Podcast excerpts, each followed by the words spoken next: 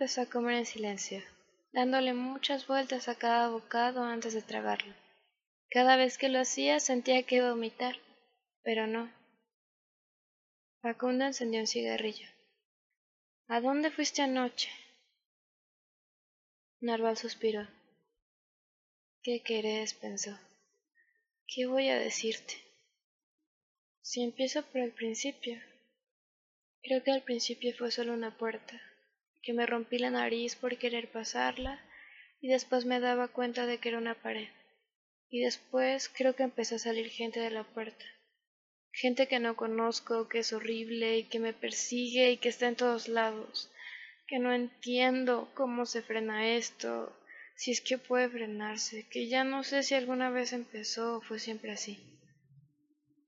¿Quieres saber por dónde anduve? Con ellos anduve toda la noche. Por ahí, boludeando, dijo en cambio. ¿Y vos?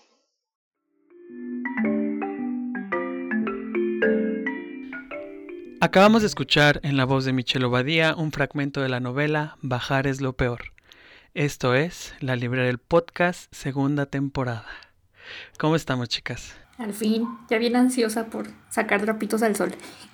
Lo sé, después de mucho tiempo en, en pausa, en el hiato, en el hiato que nos, al que nos orilló la pandemia, pues acá seguimos con ustedes, recargados con un proyecto más ambicioso, con más lecturas y con el compromiso de llegar a ustedes cada semana. Eh, el día de hoy nos acompañan Victoria Lana, aquí presente. Michelle Obadía, aquí presente también. Y un servidor, Alan Lara Murillo. Eh, como saben, durante estas semanas estuvimos lanzando nuestro calendario de septiembre eh, con las lecturas que estaremos abordando durante estas cuatro semanas. El día de hoy nos une acá la novela Bajar es lo peor de la escritora argentina Mariana Enríquez.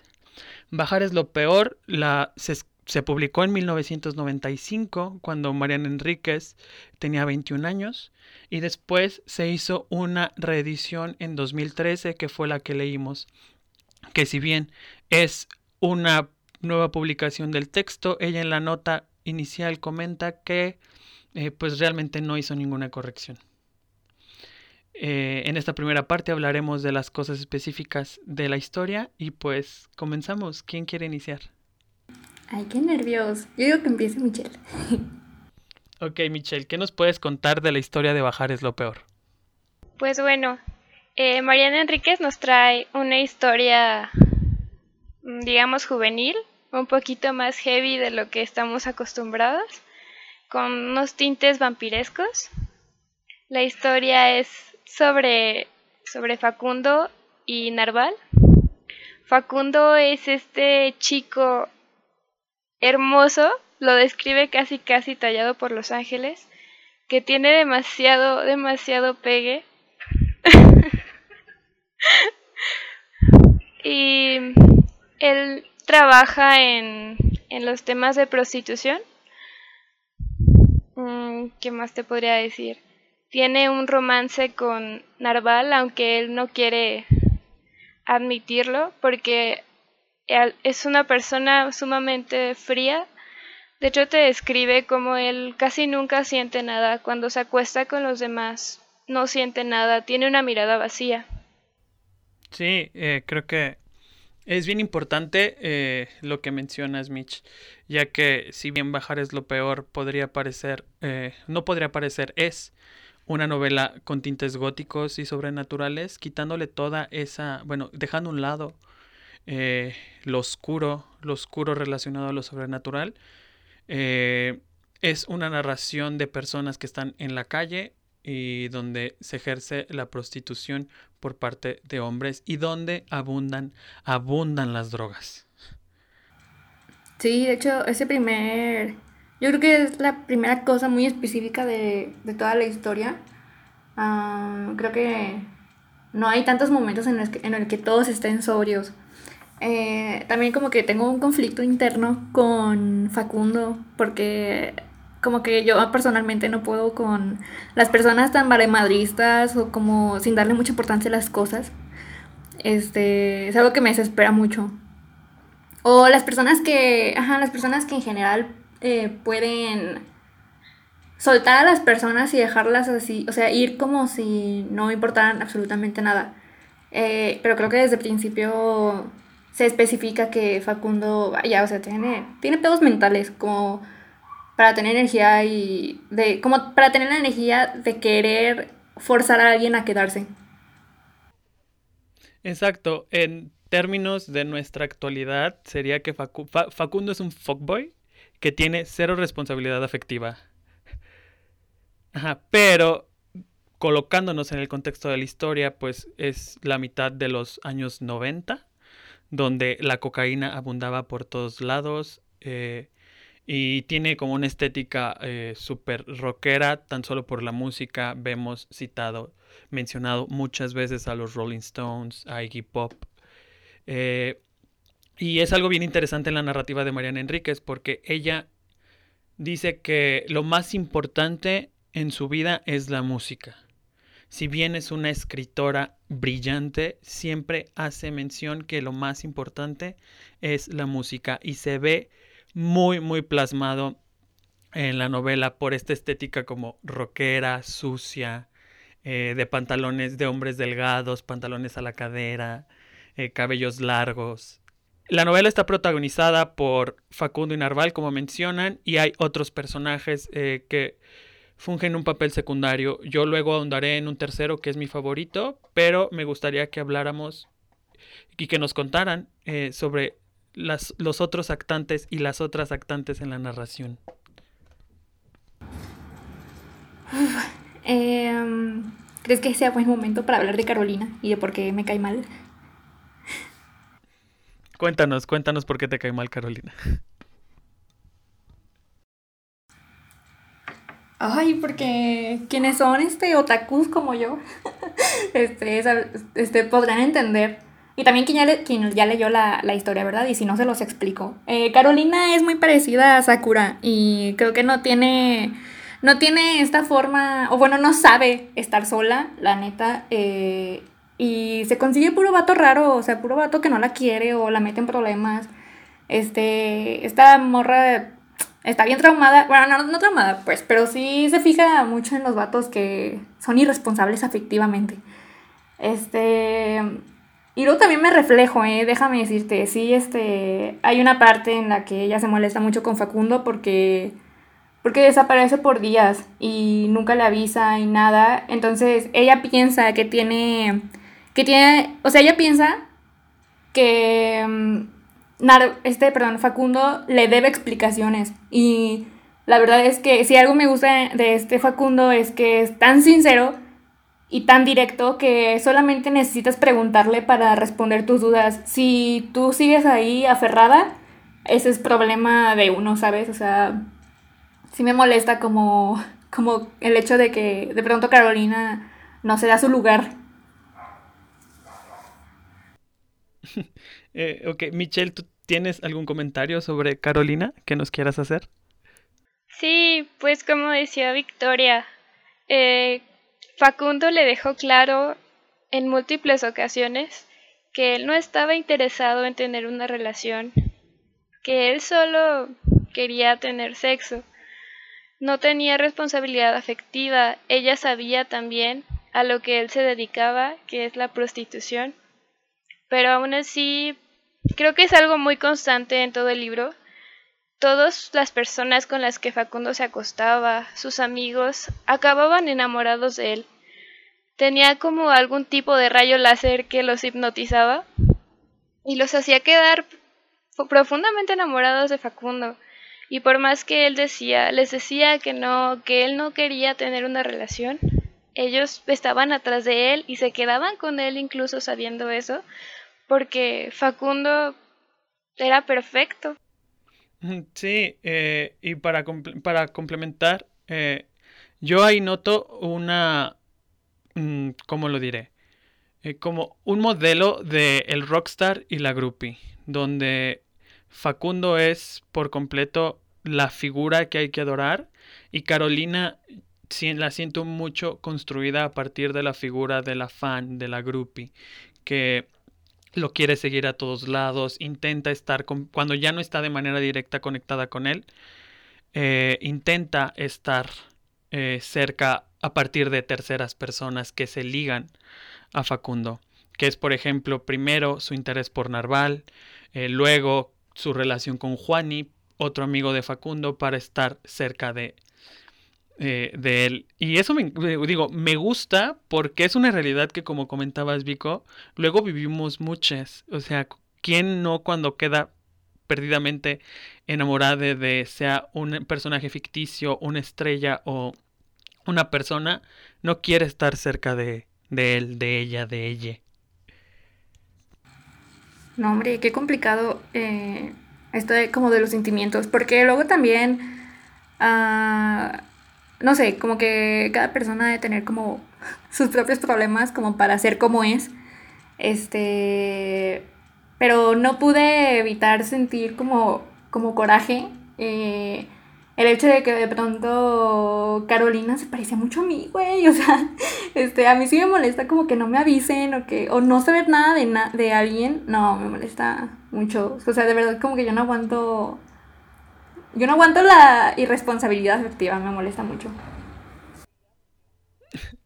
Sí, pero como te decía, eh, es una novela que se publicó hace 20, ¿qué? 25 años. Entonces es, es imposible que no nos, no nos pegue eso. Sí, dime, Vico.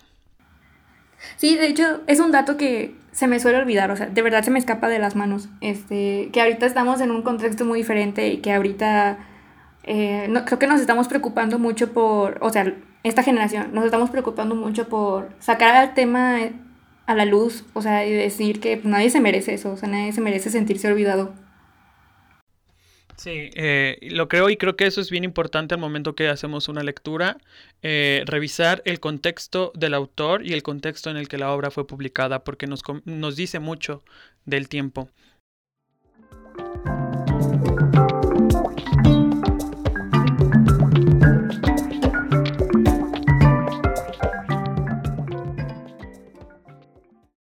Siguiendo en esta línea de los, de los personajes, pues la novela está narrada en tercera persona, pero hay capítulos específicos para cada personaje.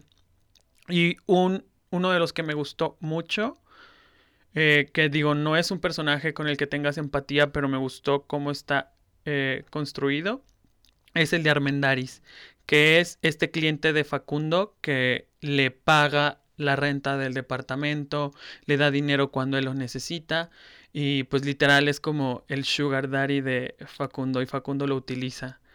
Eh, pero llega un punto donde cuando Facundo está en las últimas, eh, que es la única persona a la que puede acudir, por, a la que le puede pedir ayuda.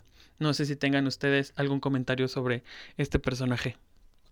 Pues sí, en Armendaris encontramos al típico Sugar Daddy, que es un hombre de familia, es un hombre con un trabajo mm, estable, con hijos, con una esposa con la que a lo mejor no se lleva tan bien y que un día conoce a este chico hipnotizante porque me parece, no sé si me equivoco, que él jamás había tenido una experiencia homosexual hasta que conoció a, a Facundo. Entonces se, se hipnotiza por Facundo, le pone departamento, le, le da todo lo que él necesita. Y también es uno de los personajes que como Carolina trata de llegar con Facundo un poquito más allá en el tema emocional, trata de hacer una conexión con él, trata de, de que Facundo le cuente más de su historia porque no sabe mucho en realidad sobre él, pero Facundo tiene está totalmente eh, cerrado a, a abrirse con otras personas, a conectarse. No, y los es que también yo me quedé pensando en algún punto de la historia que... Y... Mm, vaya, eh, la belleza de Facundo está tan a, tan a otro nivel y fuera de este planeta que siento que tiene el poder de voltear a cualquier heterosexual. O sea, definitivamente creo que lo creo que no sé si está implícito o si, si está muy claro en la historia, pero cada vez que Facundo se encuentra con alguien en el baño eh, y lo quiere acorralar, este, luego, luego, o sea, lo último que se me ocurre pensar es que ese hombre fuera bisexual, como que siento que de verdad los voltea al momento. exacto, y de hecho esto se ve como con el personaje más desagradable que a mí no me gusta nada de la historia, que es el negro quien les vende la droga, eh, y que el negro siente una repulsión hacia Facundo porque es, bueno, porque es un chongo, eh, que es un, prostituto que se acuesta con hombres y con mujeres. Y de hecho Facundo eh, en un diálogo interior que tiene es que le choca porque ni el negro se puede resistir a, a esa belleza casi sobrenatural que tiene Facundo. Y es en este punto donde me gustaría que habláramos sobre los tintes sobrenaturales de la obra. ¿Dónde están los vampiros en Bajar es lo peor?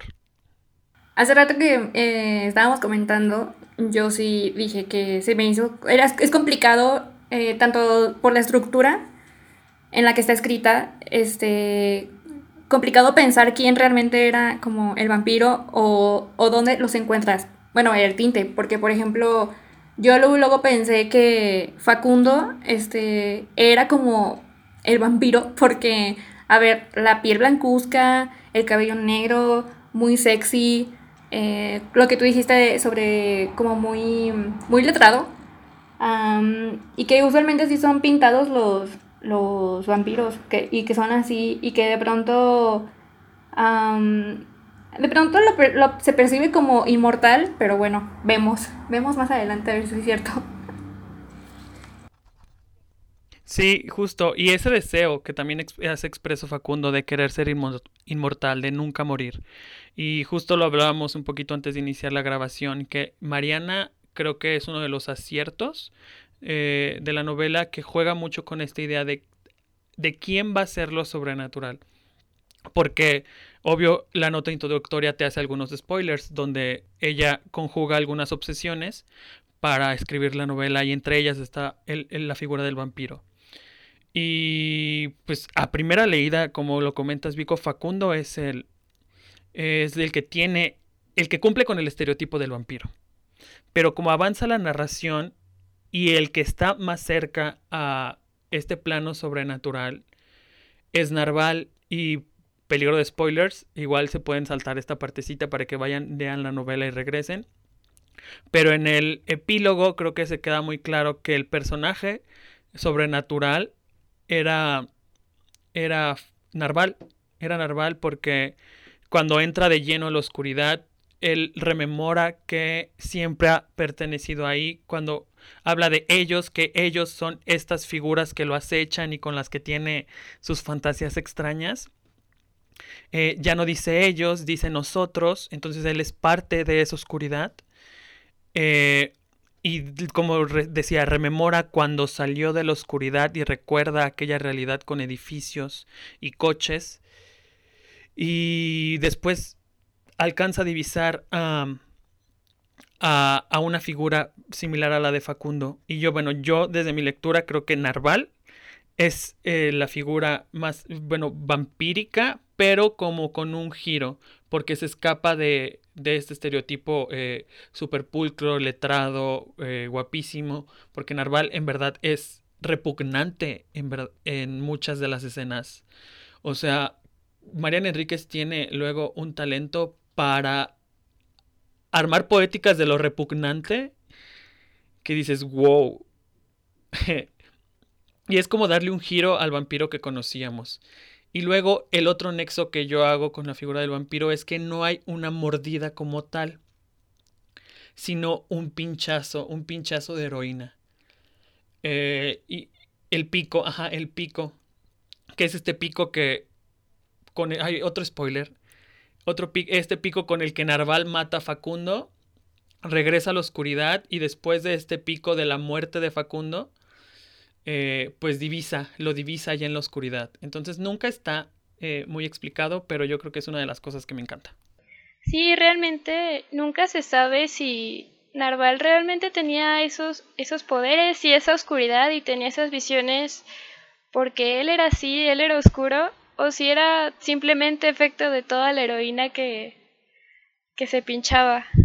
Porque entre más entraba en la adicción, las visiones se hacían más fuertes, más extrañas.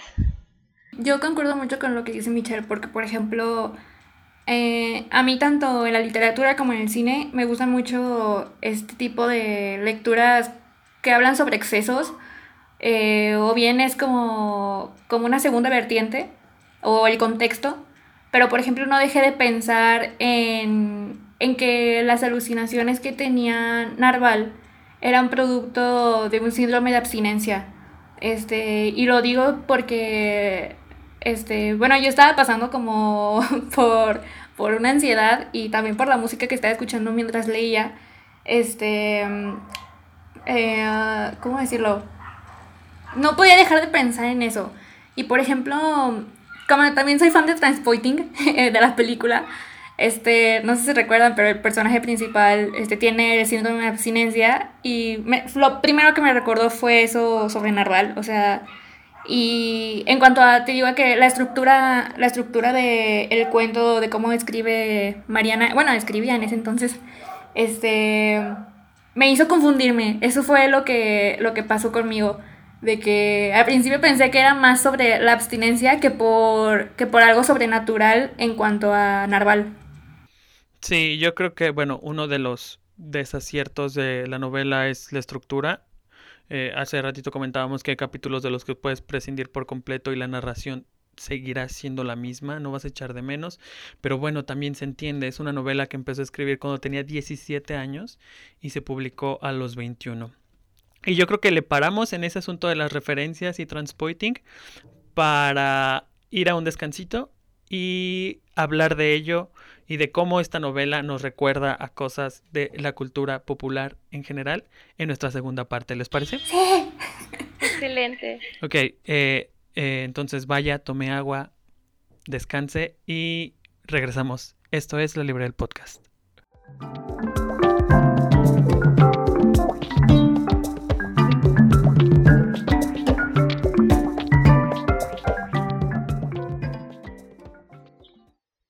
Empezó a salir el sol y Facundo, que odiaba las madrugadas, bajó las persianas y rechinó los dientes. Se viene, la puta que lo parió. Siempre me arrepiento de haber tomado tanto. Bajar es lo peor. Narval aprobó. Si había algo que los dos odiaban por igual, era el amanecer. El rocío todavía flotando, los primeros ruidos, los putos pajaritos cantando, ese calor adormecedor del sol, los camiones que limpian la calle, los barrenderos. Facundo se acurrucó sobre los almohadones, transpirando y pálido, ignorando el borrachísimo cuerpo de Nerval sobre la cama. ¿Sabes lo que siento? Como si estuviera por despegar. Las cosas tiemblan, no puedo mirar fijo, me siento un cohete. Siempre me pasa lo mismo. Las cosas no tiemblan, dijo Narval, con la voz pastosa y curiosamente aguda. Vos sos el que temblás. Toma un trago.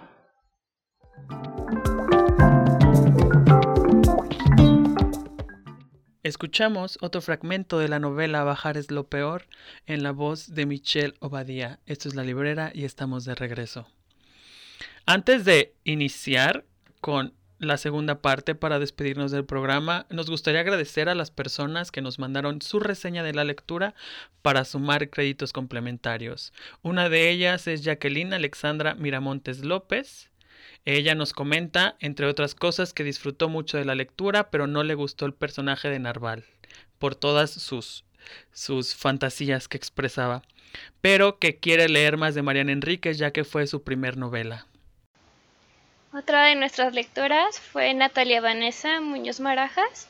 Ella comenta que le gustó mucho cómo se trata el tema de la homosexualidad en la novela.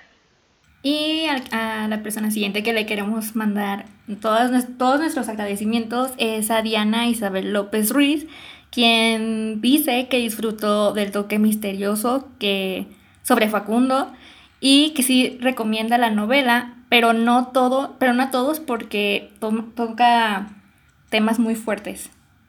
Ok, eh, al final les daremos más información y les recordaremos para que se sumen con nosotros a leer. Pero sobre los temas fuertes, Vico, ¿nos quisieras comentar algo? Sí, este, mm, a ver, pues quiero dejar en claro que este podcast a mí me salvó para eh, leer a mujeres y a, y a escritoras latinoamericanas. Entonces yo antes estaba muy inmersa en la literatura, rusa y por lo tanto caí en las garras de Lolita de Vladimir Nabokov. Em, quienes lo han leído saben que inicia con una cita que es Lolita, luz de mi vida, fuego de mis entrañas, pecado mío, alma mía. Y bueno, la primera referencia que, bueno, no la primera, pero sí más adelante, capté que una, uno de los personajes este, que se me hace un poco repulsivo este, de esta novela es la Diabla, quien es la proxeneta prácticamente, eh, o el proxeneta. Este, y bueno, le hace un comentario a Facundo donde le dice, Facundo, luz de mi vida, fuego de mis entrañas, pecado mío, alma mía. Y bueno, está además este, decir que este, esta novela tiene tintes pedófilos, entonces la razón por la que, por la que luego lo capté también como esta, esta analogía entre Facundo y Lolita es por cómo describen a Facundo, que es este, muy tierno, es hermoso, es muy lindo, la piel blancuzca, este, apenas tiene 22 años, entonces, para pensarle muchachos.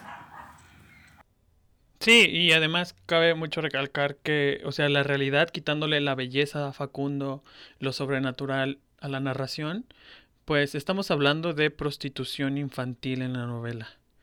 Entonces, si no es bien sobrenatural, es un tema bastante oscuro porque hay personas que tienen 17 años y la diabla las recluta para prostituirlas. Bueno, para prostituirlos porque en este caso se habla de hombres. Eh, la relación de los hombres y la prostitución desde jóvenes. Y además, creo que Facundo empezó desde mucho antes, ¿no? Era más joven cuando, eh, cuando se empezó a prostituir. Pero bueno, eh, ahora me gustaría que habláramos de con qué relacionamos bajar es lo peor. Ya bien Vico empezaba a esbozar eh, que le evocaba a Transporting. ¿Quisieras eh, ahondar un poquito más en ello? Sí, este, a ver, a mí en general me gustan mucho los temas de la psicodelia, las drogas, los excesos. Este, sí estuve, de lo poco que he leído en literatura contemporánea mexicana, este, se trata sobre eso. Entonces, no estoy para nada desacostumbrado, desacostumbrada a hablar de esos temas. Este, y bueno, de hecho me parece importante que estemos relacionando como esta lectura con muchos temas muy polémicos. porque si bien a lo mejor ya se dieron cuenta, ¿verdad? Pero este podcast este, es profeminista, entonces, este, pero aquí también hablamos ya de la responsabilidad afectiva, amigos, también tiene esta parte de la teoría teoría de género. Eh, de pronto también acá se le cambian los pronombres a personajes masculinos, como a la diabla, por ejemplo. Em, y bueno, este, en general, a ver, ¿qué te digo? pues me encanta, me encanta que, que incluso mi experiencia en la lectura fue muy rica porque te digo, yo estaba como, fue como muy cognitiva, este, me estaba dando ansiedad y estaba luchando por tranquilizarla, eh, estaba escuchando música muy psicodélica entre techno y rock. Entonces fue un, un, un subir y bajar de emociones muy fuertes. Y luego más aparte de que me encantó encontrarme con esta cita y esta referencia a Lolita. De verdad lo aprecio mucho, o sea, me gusta como mucho encontrarme con estas sorpresitas en las lecturas. Sí, eh, yo ahorita haré como un comentario respecto a ese tipo de narrativas de drogas. Michelle, ¿qué nos cuentas tú al respecto? Bueno, yo no estoy muy metida en todos estos temas, pero la verdad es que me recordó mucho a lo que solía leer cuando estaba en la secundaria, a aquellas novelas juveniles, sobre todo por la manera en la que está escrita. Eh, de hecho es muy fácil de leer por la manera en que está escrita, pero al mismo tiempo, eh, como es un tema tan delicado, tan oscuro, es difícil de procesar. Entonces eso, me recordó mucho a las novelas juveniles que yo solía leer en la secundaria, pero con tintes mucho más oscuros y temas mucho más adultos. Sí, y creo que ahí es donde eh, das en el clavo, porque por ejemplo, yo cuando la empecé a leer, eh, dije, esto, esto es como el skins eh, de los noventas, bajar es lo peor, porque es, es juvenil. O sea, los personajes son juveniles, o sea, son personajes juveniles que llevan una vida que concebimos como adulta. Y es como ver eh, cómo ha evolucionado en los 90 eran estos chicos eh, oscuros, rockeros, que se metían coca hasta por los codos. Eh, y cómo evolucionó al menos esa narrativa a principios de los 2000 con skins, que siguen siendo estos chicos que se drogan, que van a fiestas, que tienen sexo a cualquier a la mínima provocación pero luego la música cambia, ya es un poco más música electrónica, eh, estos tintes. Y ahorita, que es como otra, otra ola de ese tipo de narrativas, lo vemos con Euforia, por ejemplo, donde sigue habiendo drogas, sigue habiendo sexo, pero eh, la música ya cambió. Estamos con música un poco más experimental. Eh, estamos escuchando hip hop porque casi todo, todo el soundtrack de Euphoria es hip hop. Y es cómo evolucionan también los arquetipos de los personajes.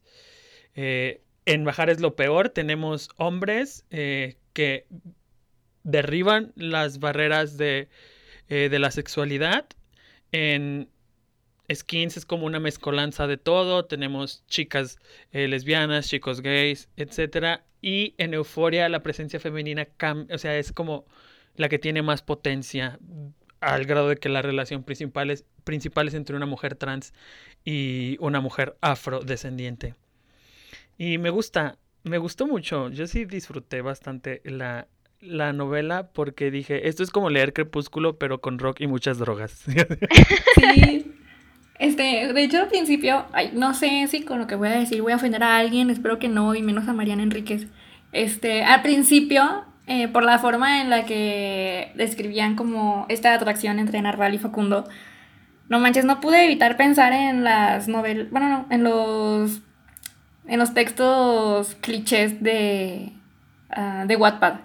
Este, probablemente si alguien aquí es fan de Wattpad y, y, le gusta leer ese tipo de cosas, este, les recordaría bastante. Pero luego ya empezando y entrando en la, en la lectura, no es tan cliché, la verdad es que no. Eh, eh, ya es diferente, pues, pero no pude evitar pensar en eso. No, y yo creo que Mariana Enríquez jamás se ofendería, digo, qué edad tenía cuando la escribió.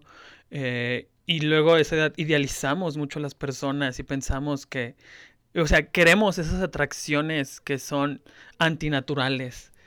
Eh, y no, y de, hecho, eh, Mariana también lo dice, por eso ya no ha querido tocar el texto ni reeditarlo porque no se considera que es la Mariana que lo concibió. Y es algo que me gusta de ella, porque luego tiene su proyecto narrativo, es muy conciso. Eh, si bien es diverso en temas y en géneros literarios que toca, es muy conciso en cuanto a las referencias. Ella menciona en un perfil que creo que se publicó en la revista Gato Pardo, donde su última novela, que es Nuestra parte de noche, que ganó el premio Real de novela, se parece mucho a Bajar es lo peor de sus textos y habla de su primero y de su último texto porque si bien dice que ya maduró su manera de escritura, que ahora lo hace muchísimo mejor y me consta, eh, siguen esas mismas obsesiones, esa belleza, esa belleza repugnante, sucia, dolorosa, eh, pero que físicamente es de Dios, eh, el rock, el asunto por preocuparse por el cuerpo, el afecto, sigue ahí latente en, en lo que escribe y para mí es un no sé, es una experiencia casi religiosa leer a Mariana Enríquez. A mí me gusta mucho, en cualquier persona, eh, de hecho me gusta mucho la gente que se amarra los huevos y los ovarios para decir, eh, no me da vergüenza que la gente vea mis inicios ni que vean de dónde vengo, ¿sabes? Porque, por ejemplo, me pasa ahorita, ahorita estoy en el estudio y para los que no saben, yo pinto eh, y colecciono, o sea, tengo en la pared pegados mis bocetos eh, o mis prácticas de óleo, de acuarela y sí, me da un chingo de vergüenza y sí, si alguien entrara, sí me daría penita, pero es como que, pues, ¿y qué? O sea, como que voy avanzando y es como un, un progreso. Y por ejemplo, ahorita veo las pinturas que he hecho o lo que, lo que estoy haciendo y el proceso, me recuerda a eso, o sea, de que, o sea, sí le cambiaría muchas cosas a mis bocetos, pero ¿para qué si son cosas que mi, es de mi pasado? Eso ya lo, ya lo hizo hace mucho. Eh, me gusta mucho como ese tipo de cosas de que ella dice, pues no le quiero cambiar nada. Es más, ni siquiera me acuerdo de muchos de mis personajes, ni de muchas cosas que pasan en, en mi propia novela y no hay bronca. Sí, y yo creo que para personas que les interese leer a Mariana Enríquez, sepan que van a seguir encontrando estas escenas eh, repugnantes, explícitas, el asunto de lo oscuro, desde lo esotérico, eh, lo gótico, el rock, la música, las drogas. Yo creo que, digo, no por nada es una de las mejores escritoras eh, vivas que hay. Y también otra es que los personajes principales de Bajar es lo peor, al menos Narval, Facundo y Carolina, son homenajes que ella rinde a los personajes de la película My Own Private Idaho de Gus Van Sant. Eh, sale Keanu Reeves y el ya muerto eh, River Phoenix. Y ella se obsesiona con River Phoenix Phoenix y Keanu Reeves y a partir de eso construye a Narval y a Facundo. Entonces si pueden véanla, van a ver muchas reminiscencias de la historia porque en la película ambos personajes masculinos son, eh, son prostitutos por sus diferentes razones, luego uno de ellos conoce una chica de la cual empieza a tener una relación y este triángulo medio disparejo pues es otra de las tantas eh, intertextualidades que hay en los textos de Mariana. ¿Alguna otra cosa que quisieran agregar para ya despedirnos, chicas? Y bueno, yo nada más quiero agregar que a mí me gusta mucho como que hace mucho más rica este las lecturas cuando tienen ese tipo de referencias. Está llena de referencias y además pues como que cada lector le, le agregamos un peso o un significado mayor o menor y nada, ojalá lo lean y ojalá les guste y que se vuelvan se vuelva una de sus escritoras favoritas. Sí, y bueno, eh, ya para cerrar, tenemos nuestros 30 segundos para recomendar la lectura. ¿Quién empieza? Yo la verdad es que sí se los recomiendo mucho. Es un texto que a lo mejor no le va a gustar a todos por sus tintes oscuros, por sus tintes grotescos, pero si buscan entretenerse un rato, reírse, preocuparse y tener mil emociones, es un excelente texto para hacerlo. Este, sí, léanlo eh, y sobre todo con calma, sin ansiedad, por favor, no les vaya a pasar como a mí. Este, estuvo muy rico, la verdad, debo confesar algo, es la primera vez que yo estoy en un programa sin un guion y sin notas, porque amigos, estuvo, estuvo muy difícil, este, vaya, acomodar tiempos para la escuela y para la pintada y para el podcast, pero aquí estamos bien puestos.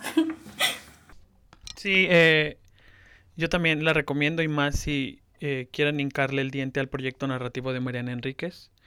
Eh, no es una lectura, o sea, tampoco que te va a cambiar la vida, pero yo la disfruté muchísimo, en verdad. Quiero volver a leerla porque es como si estuvieras viendo una serie juvenil de esas que me encantan. sí. Y pues nada. Anuncios parroquiales antes de despedirnos. Recuerden que pueden visitar nuestra página de Facebook y de Instagram donde podrán consultar los calendarios y las lecturas disponibles para sumar a sus créditos complementarios. Recuerden que ustedes eligen una o las lecturas que quieran del mes, eh, las descargan, las leen, hacen una reseña de experiencia de lectura y nosotros les damos una constancia con ciertas horas de lectura para que validen esos créditos. Eh, decirles que pues bueno, ayer, bueno, hoy es domingo, mejor dicho, el viernes cerró eh, la convocatoria del calendario que estarán escuchando en septiembre, pero el próximo miércoles saldrá el calendario de octubre para que vayan bajando sus lecturas y pues vayan decidiendo con cuál quieren sumar a sus créditos. Sin antes recordarles que si primero escucharon el podcast, pueden descargar el libro Bajar es lo peor, leerlo y también mandarnos sus, sus comentarios. Si quieren escuchar más de Mariana Enríquez, díganos otro libro recomiéndenos eh, más lecturas que quisieran que comentemos y pues a despedirnos chicas. Bueno, esta ha sido Victoria, un, gusto y un placer que me escuchen eh, y también leer sus, sus, opiniones, sus reseñas. Este, no olviden seguirnos en Instagram, en Facebook como La Librera Podcast. Eh, y nada, los quiero mucho, lean, lean mucho. Espero que haya sido súper entretenido para ustedes escucharnos y que se motiven a leer y a leer mucho, mucho, mucho. Es un placer estar de regreso con ustedes. Eh, sí, concuerdo. Creo que esta nueva dinámica donde leemos sus reseñas de lectura eh, hace esta conversación más amplia y en lo personal eh, comparto con mis compañeras, lo disfruté muchísimo. Eh, bueno, mi nombre es Alan Lara Murillo y esto fue La Librera del Podcast. Lean, lean mucho. Adiós.